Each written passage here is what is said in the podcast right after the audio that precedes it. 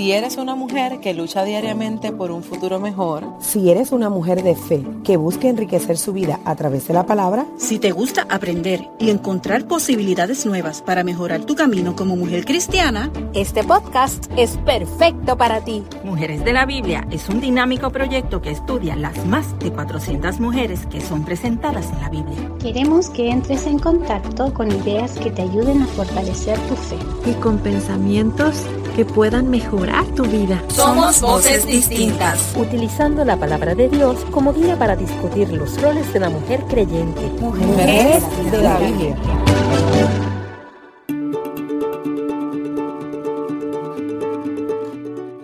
Hola, hola, espero de corazón te encuentres bien junto a tus seres amados. Feliz de reencontrarnos en mi segundo podcast de Mujeres de la Biblia. Te habla María Graciela Riveros Palma desde Chillán, Chile. Tengo 39 años, esposa de Rodrigo, madre de dos adolescentes, Melanie y Elena. Soy una mujer con muchas imperfecciones aún, pero Dios las trabaja a diario. ¿Has notado que como mujeres Dios nos ha dotado con tantas cualidades? Dentro de ese mundo multifuncional he aprendido que ejecutarlas sin amor no sirve de nada.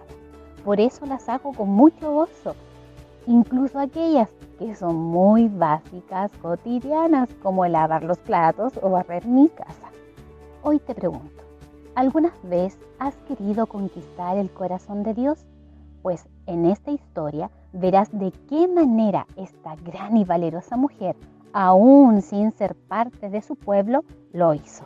Cuando supe que iba a ser mamá en las dos oportunidades, mi corazón saltó de una emoción indescriptible, encontrándome muchas veces haciendo diversos planes con mis princesas que crecían dentro de mí. Su habitación, su ropita, su nombre, hay tantas cosas lindas. Supongo que me entenderás si eres mamá. Pero ¿Qué sucede cuando dentro del crecimiento, desarrollo espiritual o emocional de nuestros hijos notamos que algo no está yendo como lo esperábamos? ¿Y sabes qué es grave? Sin duda nos embarga la tristeza, el desconsuelo, la preocupación, ansiedad, dudas, tantos sentimientos y emociones comienzan a invadir nuestra mente y corazón, tornándolos grises, demasiado oscuros para ser ciertos. Es ahí cuando comienzas a buscar todas las alternativas para encontrar la cura para tus hijos. La historia que te relataré a continuación nos enseñará cómo una mujer madre, cananea de nación y con un panorama poco alentador, logró ser parte de un maravilloso milagro de perseverancia y valentía.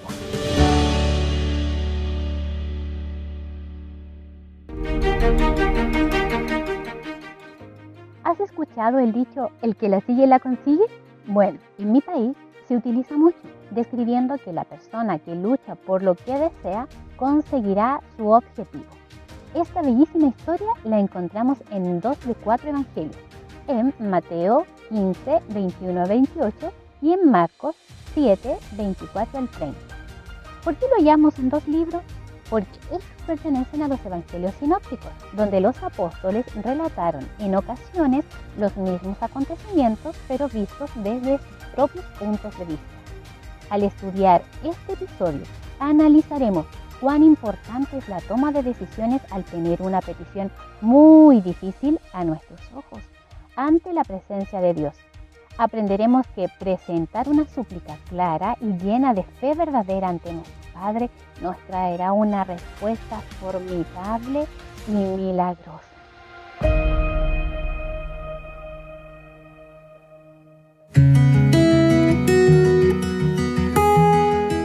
En la Biblia no se proporcionan mayores antecedentes de esta mujer.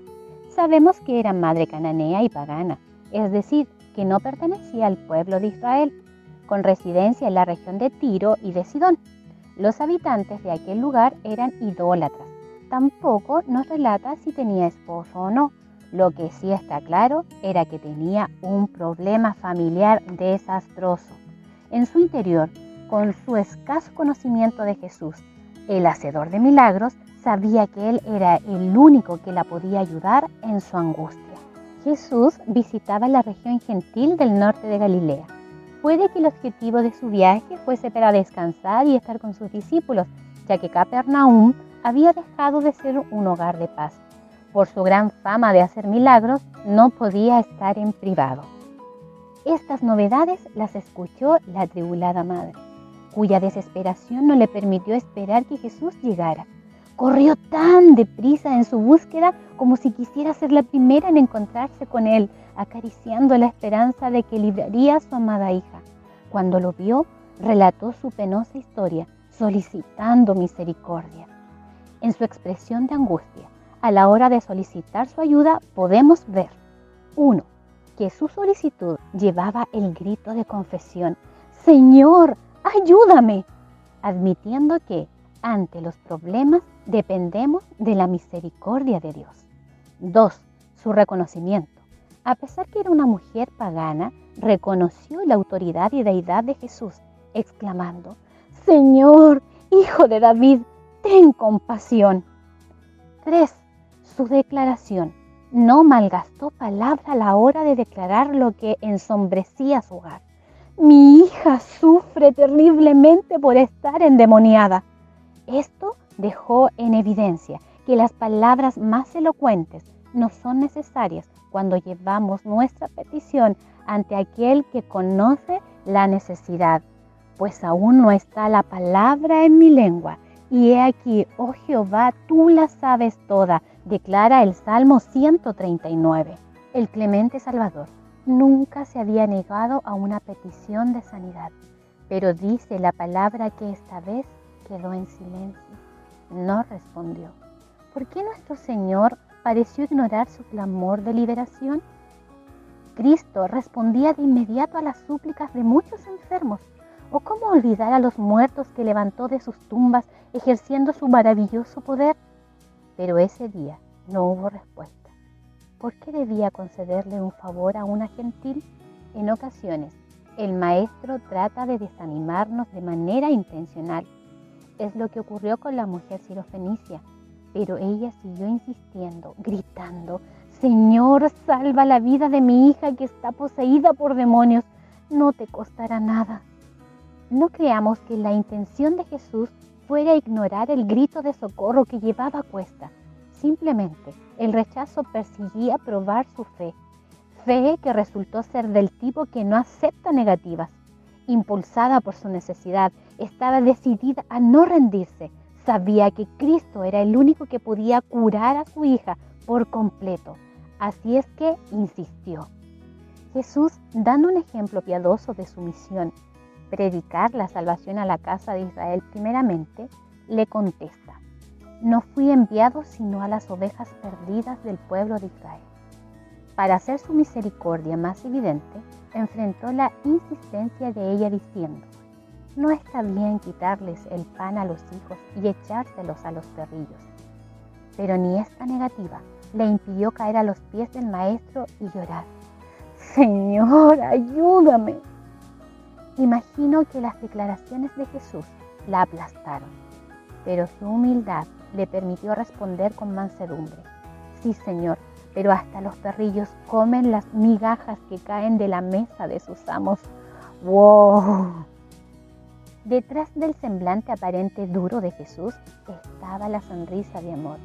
La mujer gentil no había pedido la barra de pan ni un pedacito, solo pidió migajas. El maestro sintió la fe verdadera de esta decidida mujer. La tenacidad y la belleza reservada de su paciente respuesta encantaron a Jesús. Ella escuchó decir, Mujer, qué grande es tu fe, que se cumpla como quieres. Era como si Cristo hubiera querido decir, me has conquistado, tu hija ya está bien, vete a casa.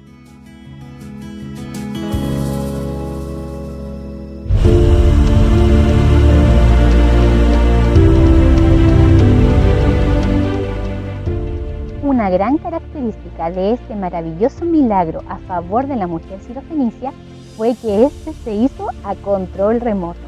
Desde el instante en que pronunció la palabra de sanidad, la muchacha endemoniada fue sana.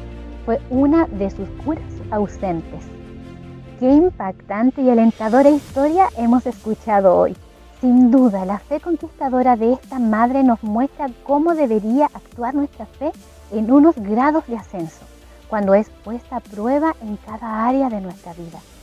La palabra no nos relata el tiempo que esta madre sufrió con su hija, pero me imagino que fueron largos años para tomar la decisión de buscar a Jesús. Mi padre siempre dice, la palabra se vive. Y una vez más me ha tocado vivir este podcast. ¿Recuerdas que te mencioné que soy madre de dos adolescentes? Cuando llegó este tema a mis manos, estaba viviendo un tiempo doloroso con una de ellas, pues se le había declarado una depresión agresiva y con ello se acentuaban muchas crisis que nos llevaban cada vez a una hospitalización mayor. Ya te lo imaginarás. Creo que me vi en la mujer cananea, rendida a los pies del maestro con un grito de socorro, ya no puedo más. Ten misericordia de mi hija que es atormentada por esta tan grave depresión y amargura de alma. Sé que puedes sanarla, tal cual como lo hacía Job cuando oraba por sus hijos. Para que no les pasara nada, pasó lo inevitable, la tragedia.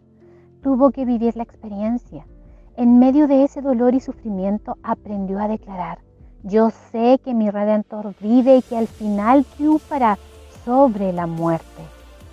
Al igual que la mujer cananea, perseveramos en la oración y ruegos constantes y Dios obró para su gloria en la vida de nuestra pequeña. He aprendido a través de este relato que la fe también va acompañada de humildad, mansedumbre, constancia, esperanza, paciencia, en que Dios cumplirá sus planes por encima de cualquier cosa. Pero también comprendí que si Él guarda silencio ante una petición, es para que yo también aplique el silencio en esperar mi respuesta, sin reproches, sin peleas, sin pleitos con Él. Me asombra la confianza de la mujer sirofenicia. ¿Sabes por qué? Porque creció en un pueblo idólatra. Quizás podría haber acudido a uno de sus dioses o bien lo hizo y nada ocurrió. Ella no tenía el conocimiento de la ley, tampoco sabía cómo Dios había actuado con mano poderosa para salvar a su pueblo en la antigüedad o la promesa que albergaba el pueblo de Israel esperando al Mesías. Ella vivó esa fe solo con comentarios de los milagros que hacía un hombre de Galilea y no dudó en acudir a sus plantas para buscar la sanidad de su hija. Tú y yo conocemos a Jesús, el amado por quien somos aceptadas ante el Padre. Conocemos su poder, su amor, su redención, su salvación. Entonces, ¿por qué razón no acudir confiadas ante su trono de gracia ante las adversidades que experimentamos como madre? Su palabra nos dice, echando toda vuestra ansiedad sobre Él, porque Él tiene cuidado de vosotros.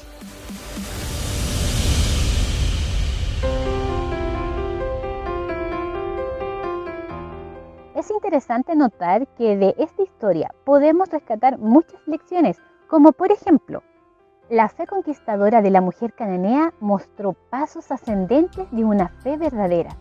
La prueba de su fe conquistó en el silencio, la negativa y el reproche que vinieron de Cristo de manera intencional con un propósito beneficioso y cordial. La prueba resultó en triunfo, ya que la aparente negativa se convirtió en un argumento a su favor y su fe sencilla trajo resultados prácticos. Además, cuando se trata de obrar un milagro, la distancia no significa nada para el omnipotente. Habló y fue hecho. Nunca te canses de orar por tus hijos, sea lo que sea que esté pasando en sus vidas. Es plan de Dios.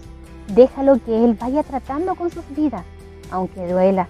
No te entrometas en los planes de Dios. Nuestros hijos deben experimentar la obra redentora de Cristo en la cruz del Calvario.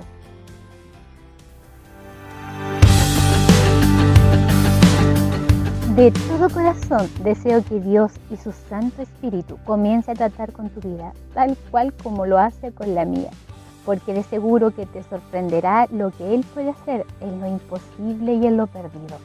Si te ha gustado esta historia, síguenos y continúa aprendiendo con más relatos hermosos de mujeres de la Biblia. Búscanos en Facebook y en Instagram como Mujeres de la Biblia Puerto Rico, donde nació este proyecto. Gracias a Dios por este maravilloso regalo de conectarme contigo. Espero haya sido un refrigerio para tu alma y aprendizaje.